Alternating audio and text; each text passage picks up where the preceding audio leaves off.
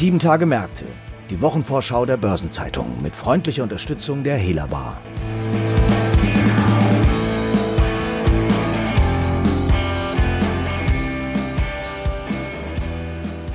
Liebe Zuhörerinnen und Zuhörer, herzlich willkommen zu einer neuen Folge von Sieben Tage Märkte. Heute ist Freitag, der 23. April. Mein Name ist Franz Kongbui und ich bin Redakteur der Börsenzeitung. Und gemeinsam mit meinen Kollegen Bernd Neubacher, dem Leiter unseres Bankenressorts, und Christiane Lang stelle ich Themen und Ereignisse vor, die in der anstehenden 17. Kalenderwoche wichtig werden. Ein bestimmtes Thema dürfte die Zahlenvorlage der Deutschen Bank am kommenden Mittwoch werden. Die Bank steckt ja nach wie vor in der Restrukturierung, Bernd. Womit rechnest du denn nun, wenn Vorstandschef Christian Sewing und Finanzvorstand James von Moltke die Quartalszahlen präsentieren? Die Vorlagen aus den USA stimmten jedenfalls schon mal, denn die Wettbewerber an Wall Street haben ihre Erträge im Sales and Trading und im Investment Banking im Startquartal kräftig steigern können. Ja, in der Tat. Äh, die Analysten der Deutschen Bank selbst haben äh, vorgerechnet, dass die großen US-Banken ihre Einnahmen im Kapitalmarktgeschäft um rund ein Drittel ausgebaut haben. Was die Deutsche Bank angeht, erwartet der Markt eine Ausweitung der Einnahmen um rund 500 Millionen oder ein Fünftel auf knapp 2,9 Milliarden Euro binnen Jahresfrist. Das äh, entspricht auch den Aussagen von Fabrizio Campelli, der ist äh, Chief Transformation Officer und bald Chef der Investmentbank und der hatte vor Wochen erklärt, dass anhaltende Kursschwankungen die Erträge um 20 Prozent hätten anziehen lassen. Damit erweist sich das vielgescholtene Investmentbanking äh, für die Bank als wesentliche Stütze auf dem Weg aus der Restrukturierung hinaus. Dabei hatte sich die Deutsche Bank ja strategisch eigentlich als Bank für Unternehmer positionieren wollen. Aber ähm, sicher hilft es ihr jetzt, dass sie äh, dank eines starken Investmentbankings äh, mit dem besten Quartalsergebnis seit dem zweiten Quartal 2015 aufwarten kann. Ja, das klingt ja ziemlich gut. Woran liegt es, dass die so ein gutes Quartalsergebnis jetzt präsentieren können? Ja, nicht nur an den Erträgen, die florieren, sondern mehr noch an den Kosten, die sinken, weil die Belastungen nehmen sukzessive ab. Die Kosten des Umbaus gehen sukzessive zurück, also die Ausgaben für Abfindung und Restrukturierung. Äh, zugleich sorgt der breit ähm, angelegte Abbau von Stellen äh, in den letzten Jahren dafür, dass der Verwaltungsaufwand sinkt. Und im Vergleich zum Startquartal 2020, als die Bank für die Kreditausfälle infolge der Pandemie noch stark vorgesorgt hat, geht nun auch die Risikovorsorge zurück. Und damit dürfte die Bank, wenn es nach den Erwartungen der Analysten geht, ihren Vorsteuergewinn im Vergleich zum Vorjahr auf gut eine Milliarde Euro knapp verfünffacht haben. Nach Steuern hat sie damit mit rund 700 Millionen Euro in einem Quartal wohl tatsächlich so gut verdient wie seit sechs Jahren nicht mehr. Okay, also Kosten sind das eine, dann natürlich die Erträge.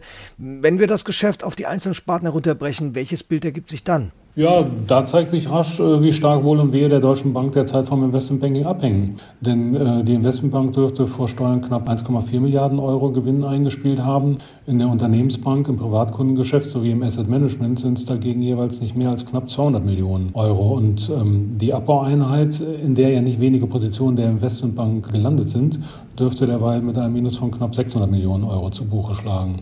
Feinschmecker unter den Anlegern, die dürften auch einen genaueren Blick auf die Unternehmensbank werfen, denn die äh, wird ihre Erträge fortan nicht mehr nur nach zwei, sondern nach drei Sparten aufschlüsseln, was Anlegern einen genaueren Einblick in das Geschäft ermöglicht. Und das ist auch spannend, weil äh, gerade das Cashmanagement für Finanzinstitute als recht renditestark gilt und die Deutsche Bank ist ja bekanntlich einer der größten Abwickler im Eurozahlungsverkehr weltweit. Okay, aber ich würde gerne noch mal kurz auf das Thema Kosten zurückkommen, weil es hängt ja auch das Thema Bankenabgabe mit drin. Wie sehr beschäftigt dieses Thema die Deutsche Bank? Ja, was die Bankenabgabe angeht, hat das Management wohl etwas voreilig geplant, beziehungsweise die Rechnung ohne den Wirt gemacht. Finanzvorstand von Molke hatte auf dem Investorentag im Dezember prognostiziert, dass die Belastung aus der Bankenabgabe sich in diesem Jahr auf rund 300 Millionen Euro halbieren würde. Da hatte ihn die Hoffnung geleitet, dass das Volumen des europäischen Bankenabwicklungsfonds bei 55 Milliarden Euro gedeckelt werde. Die Annahme war aber falsch, weil entsprechende Lobbybemühungen der Kreditwirtschaft in Brüssel auf taube Ohren gestoßen sind. Der Fonds, dessen Volumen nach den Einlagen der Banken berechnet äh, wird, äh, die ja im Zuge der ultralaxen Geldpolitik stark angeschwollen sind, dürfte äh, aktuellen Berechnungen eher ein Volumen von 80 Milliarden Euro erreichen. Damit bleibt die Belastung der Deutschen Bank erstmal bei rund 600 Millionen und das Institut muss nun schauen, wie es die 300 Millionen an prognostizierten Einsparungen, die nun nicht eintreffen, anderweitig hereinholen kann.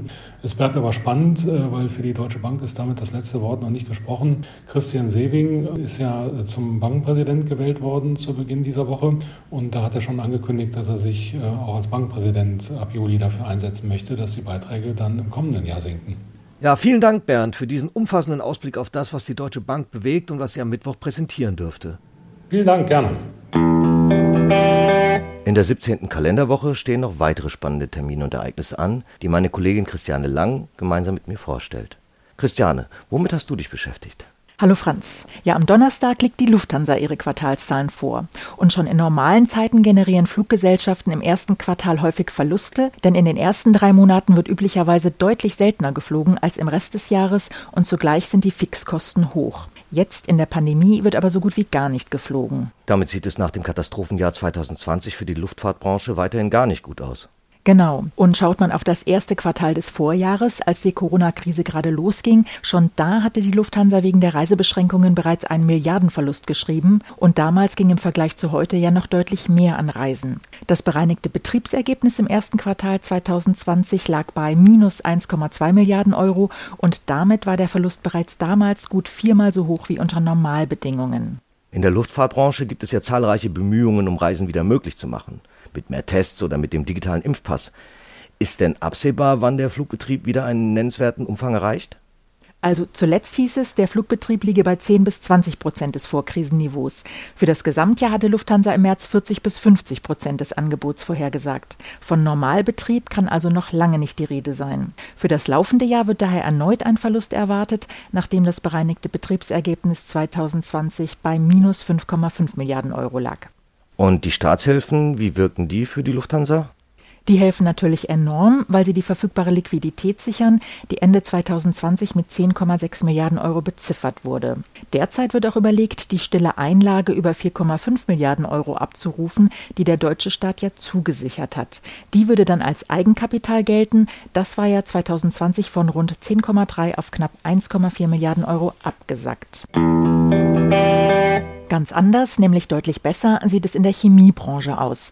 Da findet kommenden Donnerstag die Hauptversammlung von BASF statt und zugleich werden die Quartalszahlen vorgelegt. Insgesamt rechnet der DAX-Konzern mit spürbaren Umsatz- und Ergebnissteigerungen. Wie sehen denn die Erwartungen aus? Die Erwartungen an den Jahresauftakt der BASF und auch an das Gesamtjahr sind sehr optimistisch.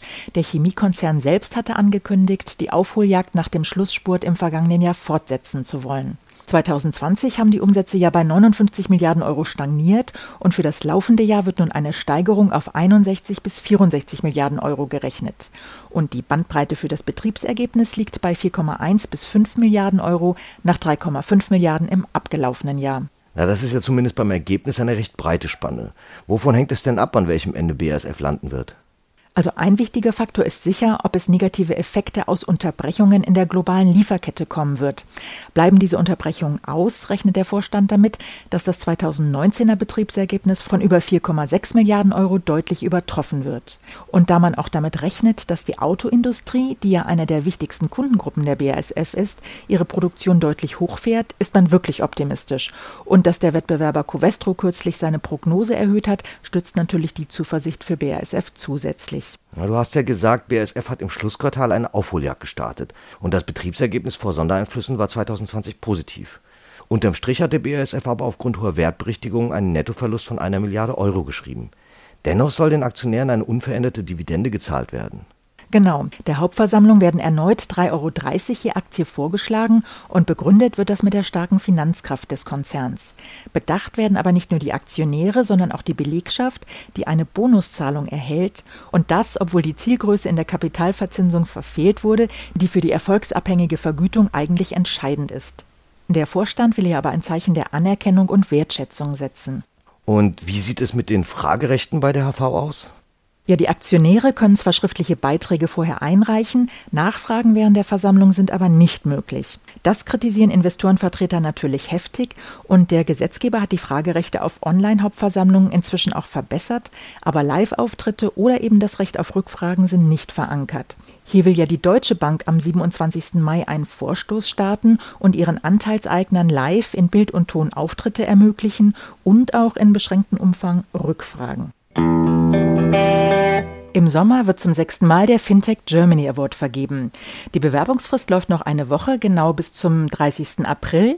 Franz, du bist ja Co-Vorsitzender der Jury. Was genau wird da prämiert? Vergeben wird der Preis in den Kategorien Seed Stage, Early Stage, Late Stage und Growth Stage sowie auch als Foreign Entrant into the German Market. Und wir haben die Sonderkategorien InsurTech, Investment Technology und Sustainable Finance. Die letzteren beiden Kategorien zum ersten Mal. Und entlang all dieser Phasen und Segmente können sich äh, die Fintechs bewerben. Ähm, der Scope ist sehr breit gefasst. Wir hatten im vergangenen Jahr mehr als 200 Bewerber. Wie geht es denn nach dem Ende der Bewerbungsfrist weiter? Also wie läuft das Auswahlverfahren genau ab?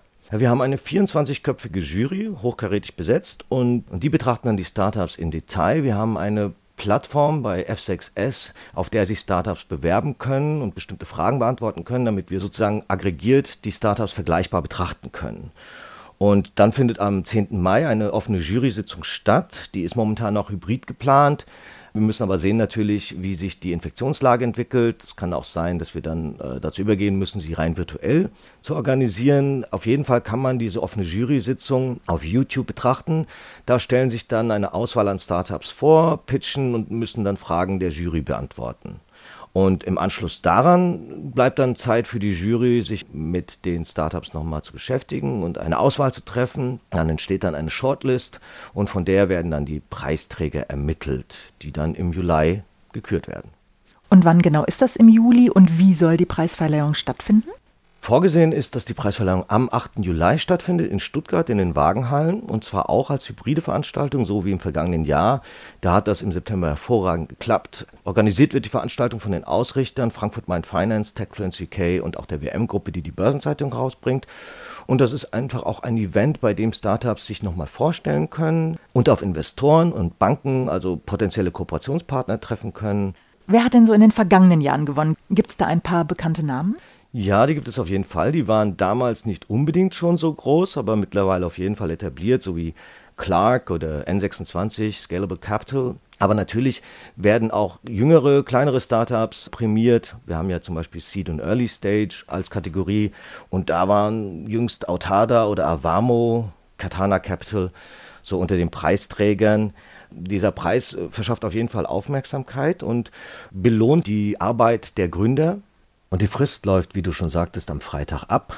Alle Informationen zum Fintech Germany Award und zur Bewerbung finden sich unter www.fintechgermanyaward.de. Überdies stehen noch einige andere wichtige Termine und Ereignisse in den kommenden sieben Tagen an. Vornehmlich Zahlenvorlagen, denn die Quartalsberichtssaison ist in vollem Schwange und auch einige Hauptversammlungen von Unternehmen werden durchgeführt. Zudem werden in der kommenden Woche wichtige Konjunkturindikatoren veröffentlicht. Eine Übersicht zu all dem finden Sie heute im Finanzmarktkalender auf Seite 2 der Börsenzeitung und unter börsen-zeitung.de/slash Finanzmarktkalender. Daneben ist aber noch erwähnenswert, dass am Donnerstag US-Präsident Joe Biden seine erste Ansprache vor beiden Kammern des US-Kongresses hält. Und ein paar runde Geburtstage stehen in der kommenden Woche ebenfalls an. So feiern der ehemalige Porsche-Finanzchef Holger P. Herter der Konzernchef von Dialog Semiconductor Jalal Bagali, der bei Bosch für Finanzen zuständige Geschäftsführer Stefan Asenkersch-Baumer sowie Markus C. Kerber, außerplanmäßiger Professor für öffentliche Finanzwirtschaft und Wirtschaftspolitik an der TU Berlin, jeweils ihren 65. Geburtstag. 70 Jahre alt werden Bärbel Schomberg, ehemals Geschäftsführerin im Immobiliengeschäft der Dresdner Bank Degi, und Georg Freier von Böselager, Aufsichtsratschef von Merck Fink. Artikel zu weiteren Geburtstagen und Personalien finden Sie nicht nur auf der Personenseite der Börsenzeitung, sondern auch gebündelt in unserer Personalia-App. Überdies gibt es in der kommenden Woche auch ein paar Jahres- und Gedenktage. So findet unter anderem der Welttag des Tanzes statt und am Folgetag die Walpurgisnacht. Und vor 20 Jahren meldete die am neuen Markt gelistete EMTV, seinerzeit ein Börsenschwergewicht, aufgrund hoher Firmenwertabschreibungen einen Verlust von 2,8 Milliarden D-Mark. Am Ende stand eines der größten Börsendesaster am neuen Markt und ein veritabler Wirtschaftsskandal, in dessen Folge die Gründer Thomas und Florian Haffer wegen falscher Darstellung der Unternehmensverhältnisse zu hohen Geldstrafen verurteilt wurden. Die Nuklearkatastrophe von Tschernobyl jährt sich im Übrigen zum 35. Mal und vor 500 Jahren kam der portugiesische Seefahrer und Entdecker Ferdinand Magellan während eines Kampfes gegen die einheimische Bevölkerung auf der Philippineninsel Mactan ums Leben. Zuletzt noch ein paar Hinweise in eigener Sache. In der morgigen Ausgabe finden Sie wie jeden Samstag die Spezialthemaseite Recht und Kapitalmarkt. Darin erläutert Claudia Milbrat, Leiterin der deutschen IP-Praxis der Kanzlei Clifford Chance, rechtliche Aspekte von Patenten der Pharmaindustrie.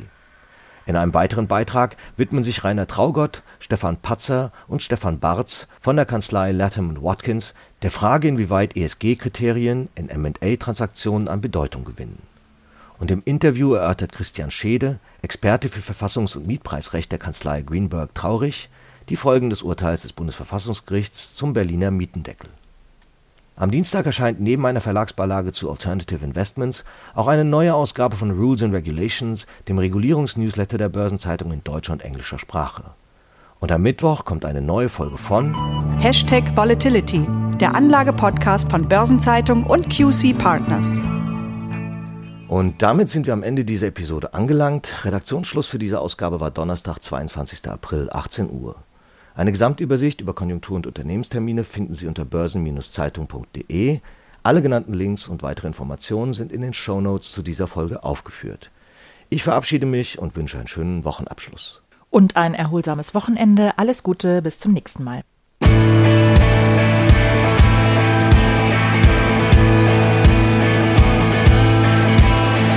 Das war Sieben Tage Märkte, die Wochenvorschau der Börsenzeitung mit freundlicher Unterstützung der Hela Bar.